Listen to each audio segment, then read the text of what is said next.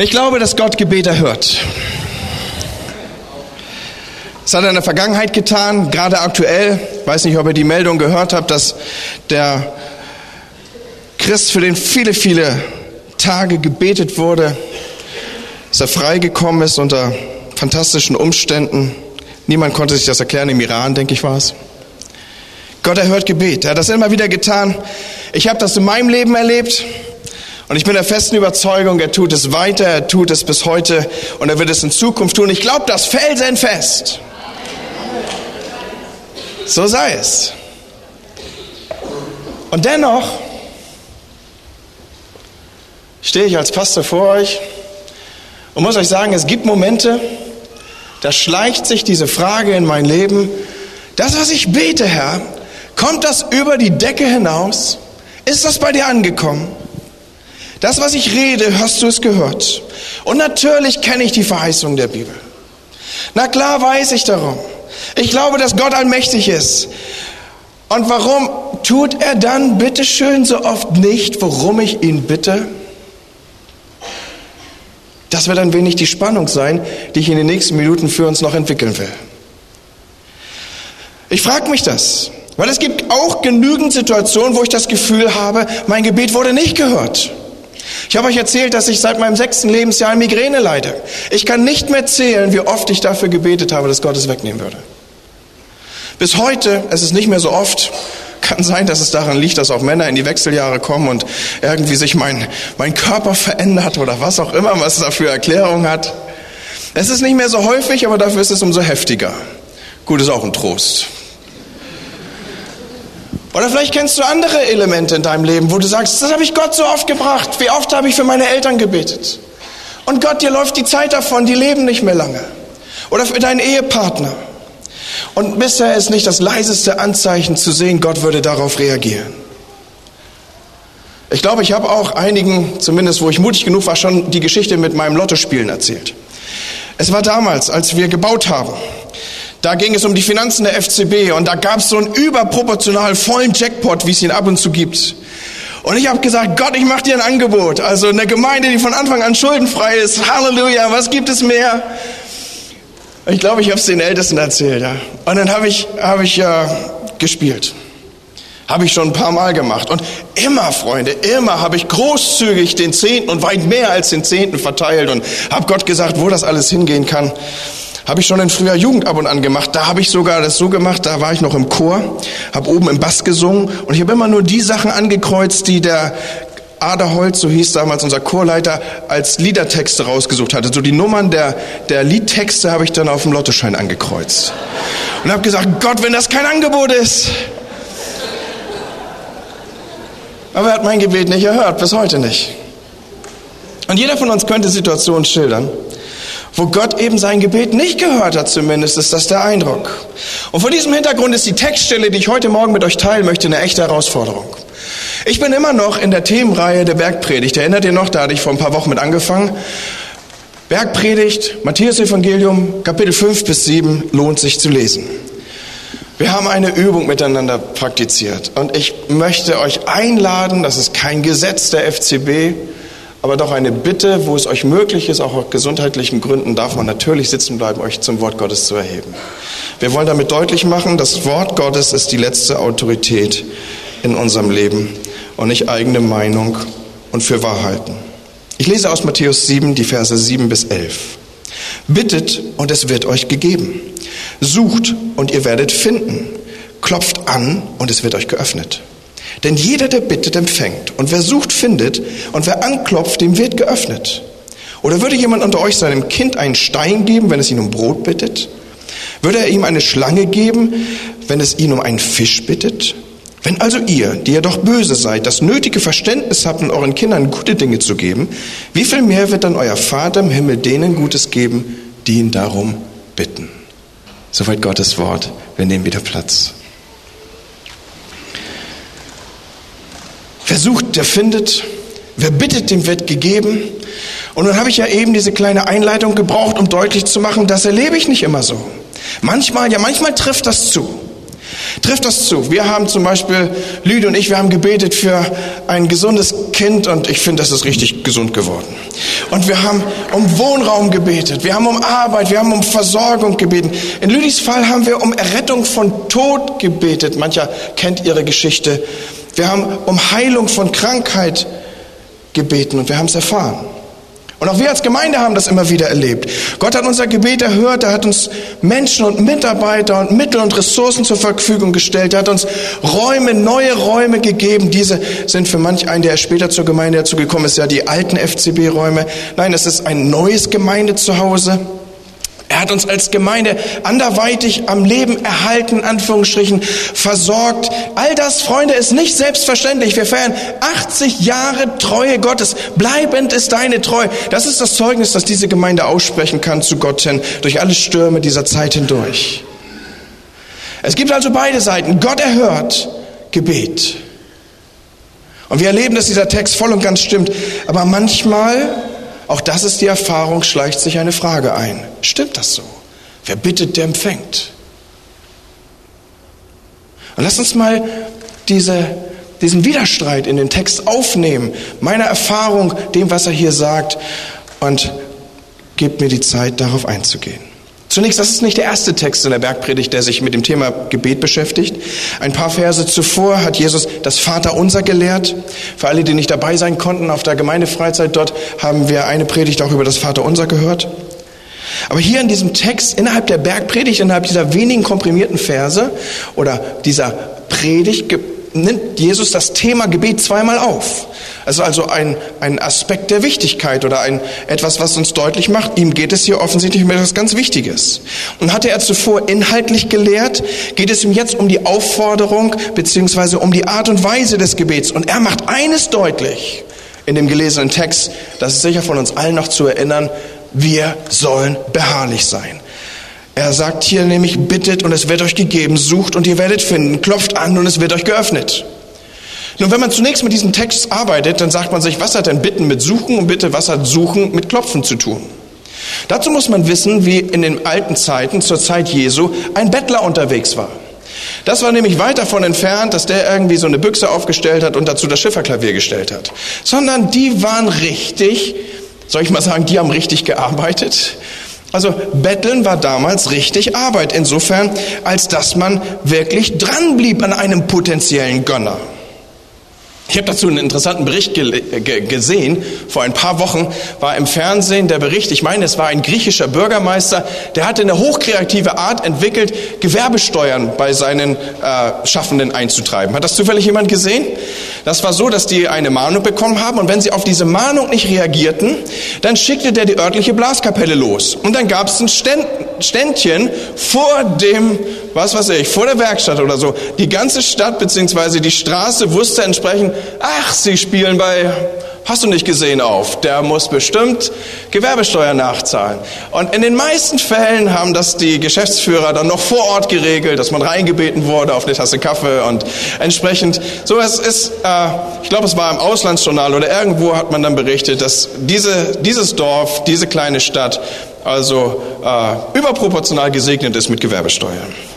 Und äh, ein ähnlicher Mechanismus greift vor dem Hintergrund, den ich hier gerade erzähle. Die Bettler haben sich nämlich bemerkbar gemacht. Im alten Israel lief das Betteln ungefähr nach gleichem und ähnlichem Modell ab. Ein Bettler sprach einen potenziellen Gönner an und suchte den natürlich. Man wusste, wo was zu holen ist, in Anführungsstrichen. Da ging es um normale Almosen, es ging aber auch um Rechtsbeistand oder dass man sich verbürgte für jemanden oder einfach um Hilfe unterschiedlicher Art. Und ging dieser nicht darauf ein, dann suchte der Bettler diesen. Also der wartete nicht darauf, dass der zufällig an ihm vorbeikam, sondern er suchte ihn gezielt auf. Und das ging so weit, dass man raussuchte, fand oder es ohnehin wusste, wo wohnt der gute Mann.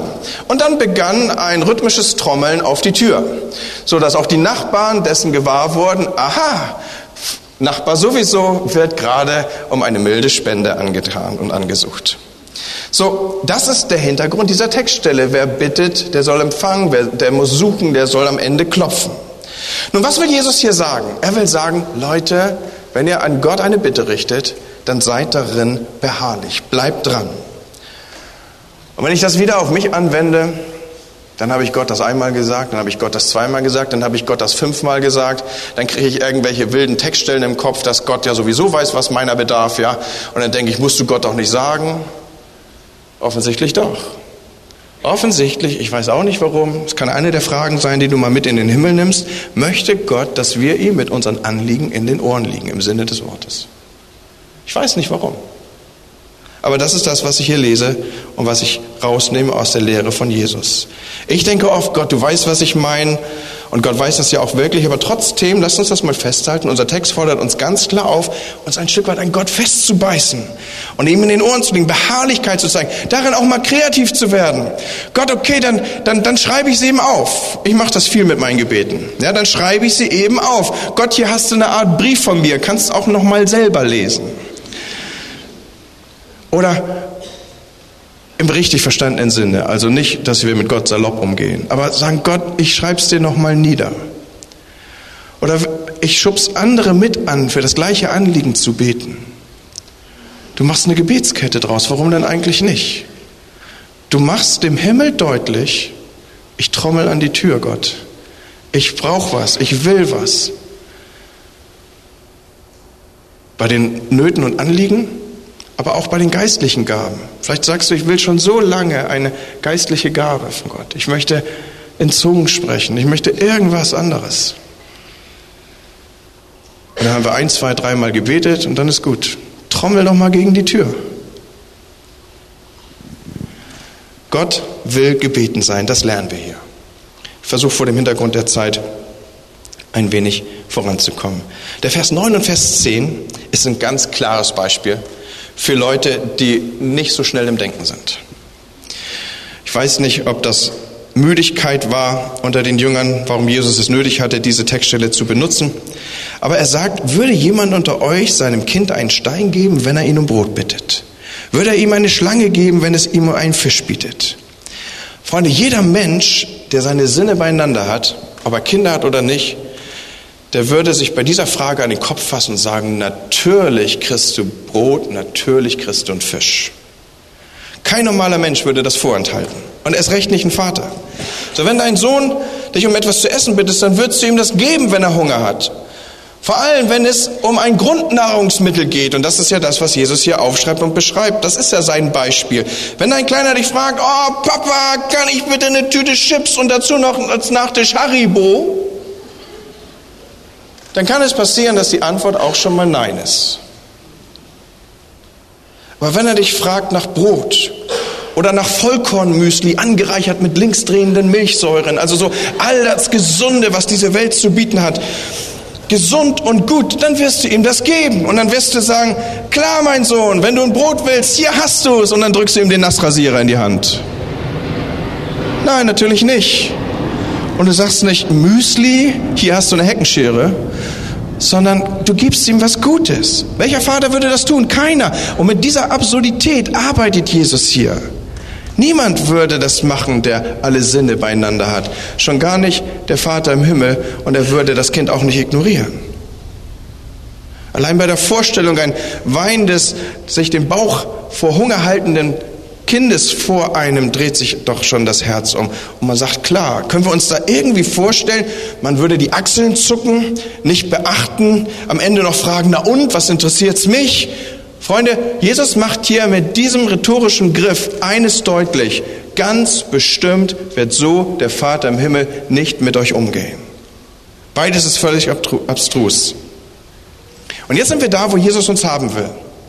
Jetzt ist er bei dieser wie viel mehr Argumentation, die er immer gebraucht, wenn er den Schriftgelehrten etwas deutlich machen will. Wenn schon ihr Menschen, die ihr eigentlich, ich darf das mal so ein bisschen salopp sagen, nichts auf die Reihe kriegt, dies niemals tun würdet, sondern euren Kindern Gutes geben, wie viel mehr Gott? Von Menschen erwarten und dürfen wir erwarten, verlangen wir ein Stück weit sogar, dass sie diese Bedürfnisse stillen. Und Gott trauen wir das nicht zu, Leute? Gott, dem perfekten, liebenden Vater? Wenn schon Menschen das hinkriegen, wie viel mehr Gott, verlass dich drauf. Okay, nimm das als nächstes mit. Nachdem, dass du beharrlich dran bleibst, verlass dich drauf, Gott wird dich versorgen. Aber jetzt wenden wir uns etwas Nächsten zu. nämlich der Einschränkung womit? Ist euch das hier aufgefallen beim Lesen dieser Textstelle? Zwei Dinge gilt es festzuhalten. Das erste, es geht hier um Grundlegendes. Es geht hier um Brot und Fisch, um nicht, und nicht um den Sportwagen des Herodes. Darf ich das mal so sagen, so überspitzt? Es geht um Brot und Fisch. Die Jünger, viele von ihnen kamen aus dem Fischermilieu. Das waren, Grund, das, waren, das waren die Grundnahrungsmittel von ihnen. Jesus sagt hier also nicht, egal worum ihr bittet, wie luxuriös und überflüssig das Ganze auch sein mag, ihr werdet das bekommen, sondern es geht ihm hier um Grundlegendes. Auf der Freizeit haben wir, habe ich schon gesagt, kurz über das Vaterunser nachgedacht. Da gibt es ja diese zentrale Textstelle, die von vielen von uns mit hoher Inbrunst mitgebetet wird. Unser täglich Brot gib uns heute. Hast du dich mal gefragt, was passieren würde, wenn Gott dich hier beim Wort nimmt? Unser tägliches Brot gib mir heute. Wir beten hier um tägliche Nahrung, wir beten um unsere täglichen Nöte. Ich kann mich nicht erinnern, dass ich überhaupt jemals Not hatte an Brot. Also dass ich im eigentlichen Sinne um Mangel oder meinen Mangel wegbeten musste. Eigentlich war Brot, dieses Grundlegende, immer im Überfluss da. Aber denk mal darüber nach, worum du hier betest. Vater, gib mir genug für diesen Tag. Was wäre, wenn Gott dich beim Wort nimmt? Ich glaube, die Wahrheit ist, wenn Gott uns nur unser täglich Brot geben würde. Viele von uns wären ganz schön aufgebracht. Hey Gott, was ist denn mit morgen? Und soll das, ist das alles, die paar Krumen? Das reicht ja gerade für heute. Und Gott sagt, jo, genau darum hast du ja auch gebetet. Also nicht, dass du jetzt das Vaterunser für dich umschreibst, sondern nimm mal diesen Gedanken, genug für den Tag. Und wir wollen unsere Sicherheit. So das Erste, was wir hier festhalten, ist die Bitte um Grundlegendes. Da sagt Jesus, es wird dir gegeben. Brot und Fisch. Und nehmen wir das Beispiel von eben nochmal auf. Also wenn dein Sohn dich also um Süßigkeiten oder sinnfreies Plastikspielzeug von McDonald's bittet, dann ist das Ja nicht immer vorprogrammiert dann kann es in diesem Zusammenhang auch zu einem Nein kommen. Und Gott wird das Gleiche tun. Er wird uns versorgen nach seiner Verheißung. Es geht in unserem Text um Grundlegendes. Und ein zweites wollen wir festhalten, ist nicht so attraktiv, dass es nur um Grundlegendes geht vor dem Hintergrund einer Gesellschaft, die im hohen Wohlstand lebt. Ich weiß das. Aber das zweite, was hier steht, auch das wollen wir beachten, der Vers 11 führt uns auf Folgendes zu. Wenn ihr also ihr, oder wenn also ihr, die ihr doch böse seid, das nötige Verständnis habt, um euren Kindern gute Dinge zu geben, wie viel mehr wird dann euer Vater im Himmel denen Gutes geben, die ihn darum bitten? Hat irgendjemand ob meiner Betonung die zweite Einschränkung mitgekriegt? Eben war es was Grundsätzliches und jetzt sagt Jesus Gutes. Unser Problem ist, dass manchmal nur Gott beurteilen kann, was gut für uns ist. Und so ergeben sich aus dem, was wir hier miteinander haben, Antwortmöglichkeiten, auf die ich gleich noch eingehen will. Aber ich hoffe schon vor dem Hintergrund des bis jetzt Gesagten, können wir in unseren Gebeten diesen Text hier nicht mehr als Anklagepunkt Gott gegenüber nehmen, zu sagen, Gott, ich habe dich doch gebeten, warum kriege ich nicht? Weil vielleicht würde er sagen, lies doch Vers 11 nochmal genau durch, denn da steht, dass ich dir Gutes geben will. Okay? Ein paar Antwortmöglichkeiten ergeben sich ja im Spektrum auf mein Gebet. Und ihr ahnt es schon, das sind diese zwei grundlegenden Möglichkeiten. Es kann entweder Ja oder Nein sein. Und beginnen wir mit dem Ja. Also das ist meine absolute Lieblingsgebetsantwort. Ja. Eure wahrscheinlich auch, oder? Ja. Wir beten und Gott sagt vorbehaltlos, ja, Andi. Na klar. Jetzt gleich sofort oder und ich sage, na klar, sofort. Unser Gebet ist erhört, die erbetene Sache geschenkt, supi, wunderbar, traumhaft. Das kann ein ganz kleinen Ding sein, bei dem verlorenen Haustürschlüssel oder bei dem Parkplatz in der Innenstadt oder auch bei dem Geschenk, das richtige Wetter zur FCB-Gemeindefreizeit zu haben, wie wir es in Österreich gehabt haben. All das, ja, super. Jeden Morgen stehst du auf und sagst, Gott, deine Güte ist jeden Morgen neu und heute Morgen kann ich es auch sehen. Ja, also in Form des schönen Wetters. Das dürfen wir in großen Dingen erleben, in kleinen Dingen. Wir haben das schon gesehen bei Menschen, die gesund geworden sind, von Ärzten aufgegeben. Oder Menschen finden zum Glauben, jahrelange Feindschaften zwischen Familien sind auf einmal wie aus dem Nichts beendet. Diese Ja-Antwort Gottes, die lässt sich schnell abhandeln. Freuen, danken, fertig. Ja? Und möglichst nicht vergessen. Das ist ja auch mal das Problem. Freuen, danken, fertig, nicht vergessen. Etwas komplizierter wird es schon mit der Antwortvariante Ja, aber anders. Kennt ihr die auch? Ja, aber anders. Da betest du zum Beispiel für die Versorgung finanzieller Art oder welcher Art auch immer. Und Gott sagt, ja, ich werde dich versorgen, aber anders. Und dieses anders, Leute, das ist oft ein Problem für uns, wenn es nämlich nicht genauso auf dem Weg, wie wir es gerne hätten, wie es unseren Vorstellungen entspricht, wenn wir das nicht so auf uns zukommen sehen, dann deuten wir ein Ja anders als ein Nein.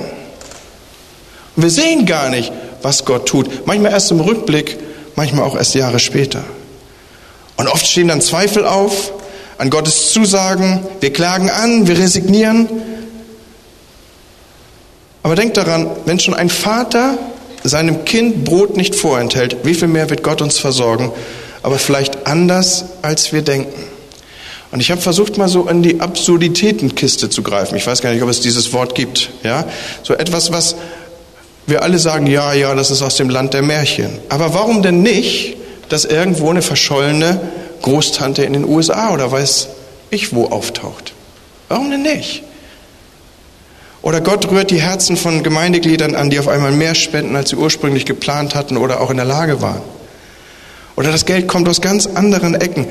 Wisst ihr, was ich sagen will, Leute? Gott ist viel kreativer, als unsere Vorstellung und unsere Art, wie es kommen müsste und sollte, überhaupt sein kann. Und als wir uns das je erträumen könnten. Seine Möglichkeiten sind so ungleich größer. Und sein Segen so ungleich anders. Ich habe eine Bauknecht Waschmaschine.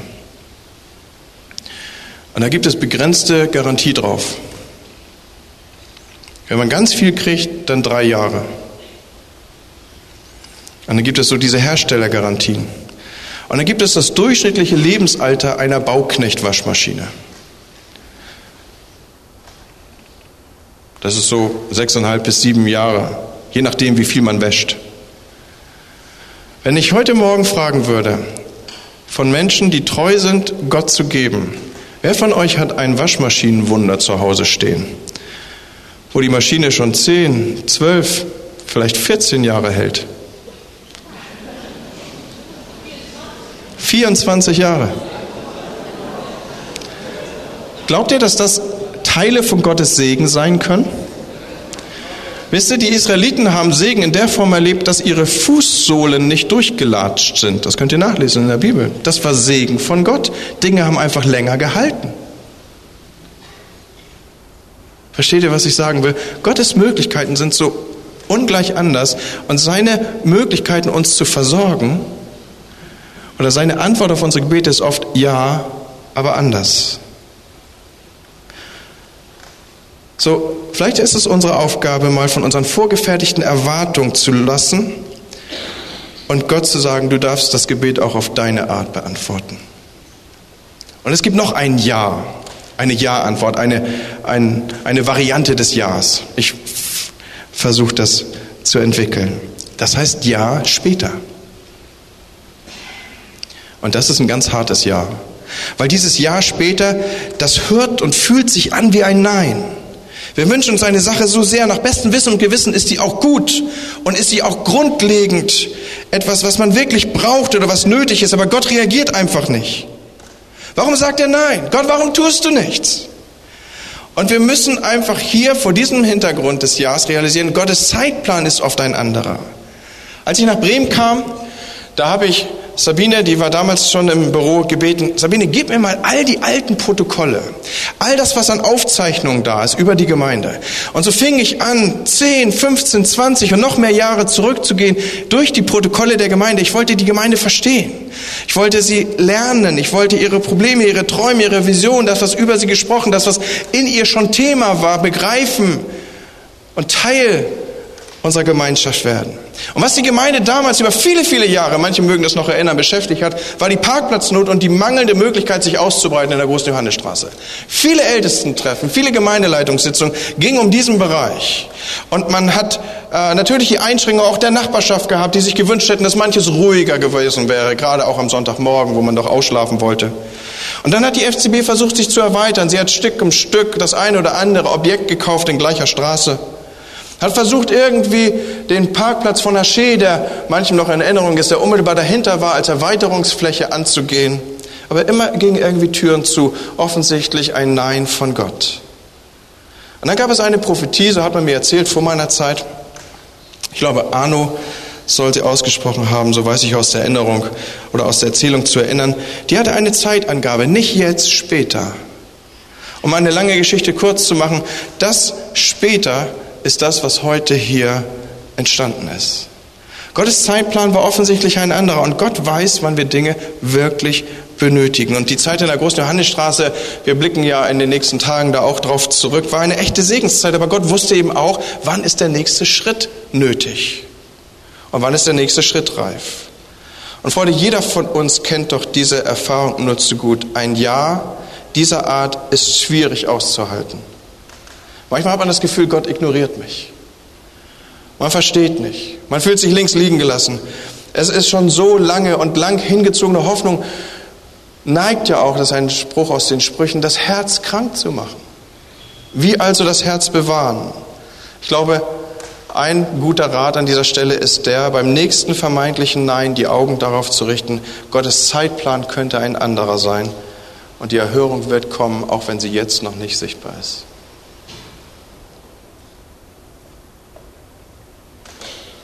Jetzt haben wir schon drei Ja-Varianten. Ich komme auf das Nein, das wir alle so gut kennen, das uns so vertraut ist. Ich komme auf das Nein von Gott als Antwort. Unser Text interessanterweise nennt diese Antwortvariante gar nicht, zieht sie nicht mal in Erwägung, aber trotzdem kennt sie jeder von uns. Und sie macht jedem zu schaffen. Jedem. Dass Gott eben auch manchmal Nein sagt. Und hier muss nochmal betont werden, das, was wir schon festgehalten haben, die Textstelle hat zum Hintergrund die Bitte um Gutes und die Bitte um wirklich Notwendiges, Gebrauchtes. Das will Gott uns schenken. Es gibt also von vornherein Gebete, die nicht gut sind. Die sind manchmal ziemlich schnell zu erkennen. Also die Bitte darum, dass das Geschäft eines Konkurrenten zugrunde geht, ist keine gute Bitte. Okay? Die Bitte darum, dass sich irgendwie dein Arbeitskollege, der dich mobbt, das Bein bricht, ist auch keine gute Bitte. Also das ist relativ schnell auszusortieren. Und manche Dinge kann man erst auf dem späteren Blick oder im vertiefteren Nachdenken als nicht so gut erkennen. Zum Beispiel das mit dem Lottogewinn. Alle Kosten in sicheren Tüchern und doch sagt Gott nein. Ist nun sein Silber und Gold oder nicht? Ja, also Gott ist doch eine Kleinigkeit, dass du dein Reich, dass du dein Volk Gottes versorgst. Warum machst du das nicht? Warum machst du dir nicht Freude, Gott, mit dem ungerechten Mammon, indem du den über deine Kinder und deine Gemeinde ausgießt? Hallo, könnte Gott doch machen, oder? Aber würden wir in gleicher Weise zusammenstehen und uns einsetzen? Vielleicht wären wir satt und zufrieden geworden mit all diesem Geld uns entgeht ganz viel an Gemeinschaft, viele Erlebnisse miteinander, wenn uns vorenthalten. Vielleicht entstehen neue Freundschaften, vielleicht entstehen vertiefte Kontakte, weil wir auf die Hilfe anderer angewiesen sind. Nein, ich glaube nicht, dass der Überschuss an Mangel und Mittel und Geld eine Gemeinde segnet. Glaube ich nicht. Aber das führt uns doch zu einem ganz zentralen Punkt. Gebet ist Gespräch. Gebet ist Dialog. Das heißt, wir sind in der Verantwortung, über unsere Bitten, die wir Gott entgegenbringen, mit ihm im Gespräch zu bleiben, diese auch zu verändern vor und im Licht von Gott. Ich habe das mit dieser Bitte, dass Gott die Gemeinde doch überproportional versorgen soll, gelernt. Heute bete ich anders. Heute sage ich, Gott, lass uns zusammenstehen. Lass uns als Gemeinschaft sehen, dass du größer bist als alles, was wir tun können. Lass uns dir die Ehre geben am Ende und uns nicht auf die Schulter klopfen und sagen, was haben wir es doch gerockt. Lass uns uns ganz auf dich verlassen. Und ich bin sicher, dieses Gebet ist von Gott mehr gehört als die Bitte um einen wo auch immer herkommenden Lottogewinn. Und Freunde, den Punkt, auf den ich zugehen will, ist dieser. Lasst uns mit Gott im Gespräch bleiben. Handeln wir mit ihm.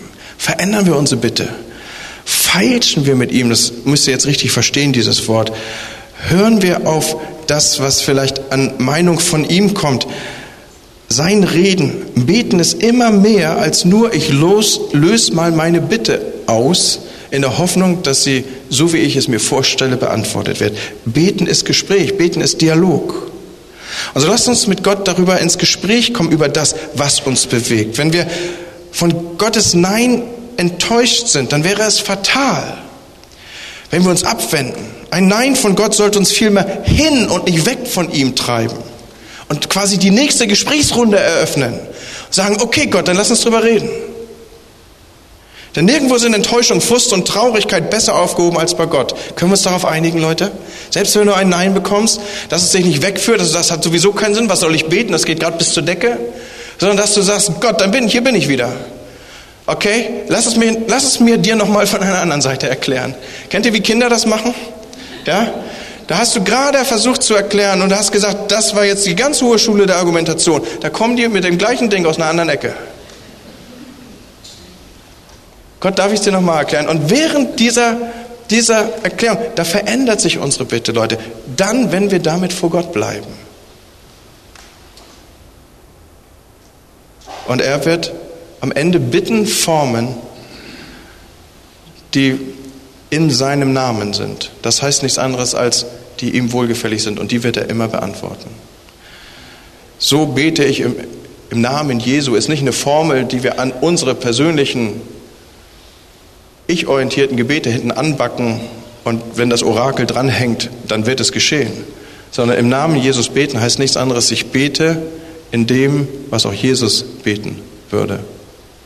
Und solche Gebete werden immer erhört. Freunde, ich muss euch enttäuschen, ich habe noch zwei Minuten. Ein Fall bleibt nämlich noch übrig. Was ist denn, wenn ich um wirklich gute, elementare Dinge bitte und Gott sagt trotzdem Nein? Da wünsche ich mir von ganzem Herzen, dass vielleicht meine Eltern oder mein Partner Christ wird und nichts passiert. Ist doch eine gute Bitte. Ist auch was grundwesentlich ist. Also wenn Errettung nichts Grundlegendes ist, was denn sonst Gott? Oder da wünscht man sich Kinder, ein Paar wünscht sich sehnlichst Kinder und Gott scheint diese Bitte um Kinder abzulehnen. Er schlägt sie ab. Oder wenn Gott Menschen nicht heilt, obwohl wir doch wissen, sie werden gebraucht, sie sind noch zu jung, es ist vor der Zeit und was immer man an Argumentation anführen könnte. Und Menschen sterben. Freunde, ich habe es heute nicht verstanden, warum mein Freund Andreas Schreibemeier sterben musste. Manche erinnern ihn noch. Was ist mit den Fällen? Und dann hat man so ganz schnell so, so fromme Standardantworten. Ne? Die kennt ihr auch alle. Ja, Gott weiß, was gut für dich ist. Besser als du. Ja, klar. Oder vielleicht ist ein Nein gar kein Nein, sondern ein Ja, das aber ganz viel später kommt. Oder Gott ist souverän, er tut, was er will. Ja. Aber es hilft mir nicht. Mag alles stimmen. Aber es gibt Situationen, da wirken diese Antworten nicht. Da steht man da und versteht Gott nicht. Alles scheint erfüllt und Gott handelt trotzdem nicht. Er sagt Nein. Und Freunde, ich würde so gerne diese Spannung jetzt irgendwie vor euch auflösen. Würde so gerne eine Patentantwort dafür parat haben. Aber ich kann es nicht. Es gibt Neins Gottes, die ich nicht erklären kann. Und diese Spannung, in der werden wir stehen, solange wir hier auf Erden sind und wir werden sie aushalten müssen. Die große Frage bleibt aber, wie gehe ich mit dieser Spannung um für mich persönlich? Wende ich mit mich ab? Fresse ich das in mich rein? Oder gehe ich damit zu Gott und sage, Gott, ich komme damit nicht klar? Das wäre nämlich die richtige Alternative. Eine solche Hinwendung zu Gott, sie kann ganz unterschiedlich aussehen. Menschen weinen und müssen getröstet werden. Andere vielleicht können in diesem Moment so viel Nähe gar nicht ertragen. Wieder andere schreien und klagen an Gott an. Freunde, ich will es mal so sagen, das ist okay. Vollkommen okay. Die Bibel ist voll von solcher Art Zugänge zu Gott auch. Jesus betet, wenn es möglich ist, Herr, lass diesen Kelch vorübergehen. Gott, wenn es möglich ist, lass diesen Kelch vorübergehen. Und die Antwort ist nein. Und er schreit, mein Gott, mein Gott, er bringt diese seine, seine Klage, seine Schrei, sein, seinen Schmerz bringt er zum Vater und sagt, warum hast du mich verlassen? Ein Zitat aus Psalm 22, um nur ein Beispiel zu nennen. Gott hält das aus, wenn wir ihm das entgegenrufen, Leute. Wenn wir mit unseren Gefühlen zu ihm kommen. Aber es ist wichtig, dass wir kommen. Nur so können wir Heilung erfahren. Nur so können wir mit Gott im Gespräch bleiben. Das Nein ist mit Sicherheit die härteste Antwort Gottes. Weil die Erfahrung lehrt, auch sie gehört zum Leben. Und lass mich schließen mit der Frage, hört Gott Gebet? Ja, er tut es. Und ich möchte uns Mut machen, dass wir nicht so schnell aufgeben. Als Einzelne und auch als Gemeinde. Wenn Gottes Antwort mal nicht direkt Ja, schnell und spontan ist. Ich wünsche uns langen Atem. Ich wünsche uns, dass wir mal wieder warten könnten auf Dinge, Sachen durchbeten. Wenn du nicht weißt, was das ist, frag mal die älteren Geschwister. Mit Ausdauer und Mut vor Gott mit ihm verhandeln. Meine, meine vielleicht Bitte, die die Läuterung braucht, vor ihm verhandeln, bis wir miteinander im Gespräch an dem Punkt sind, dass Gott sagt, ja, jetzt habe ich dich genau da, wo du sein solltest. Steht hier dieses Verhandeln behandeln vor Gott. Ich wünsche uns diese Geduld, wenn die Antwort Ja später lautet und die Beharrlichkeit immer weiter an Gott dran zu bleiben. Freunde, denn das, so mündig ein in den Schlusssatz, denn das ist die beste Möglichkeit, durch die unser Gebet genau das wird, was es eigentlich sein sollte. Ein Gespräch, ein Dialog mit meinem Gott. Amen. Was sagt der Norddeutsche? So wollen wir tun. Ne? Vater im Himmel, ich danke dir für dein Wort, das uns verändert, das uns Licht gibt auf dem Weg, das uns Hilfe gibt im Umgang, auch mit den Anliegen und Bitten, die wir an dich und vor dich tragen. Und so bete ich heute Morgen, Herr, dass unser Gebet sich ändert, dass wir dranbleiben, dass wir es läutern in deiner Gegenwart, unsere Bitten. Und wir sagen dir Dankeschön für das Versprechen, uns zu versorgen mit Nötigem und Gutem. Und so bitten wir, dass du deine Gemeinde und jeden Einzelnen versorgst, dass kein Mangel da ist, Herr. Vater, ich bete, dass du uns als Gemeinschaft segnest, wenn wir in unseren eigentlichen Gottesdienst gehen. Menschen dein Evangelium mitzuteilen, Gutes zu tun, zu helfen, Kranken die Hände aufzulegen, für sie zu beten. Lass uns das tun unter der Woche, Herr und gib uns dazu die Gelegenheiten. Und so segne ich uns im Namen des Vaters, des Sohnes und des Heiligen Geistes. Amen.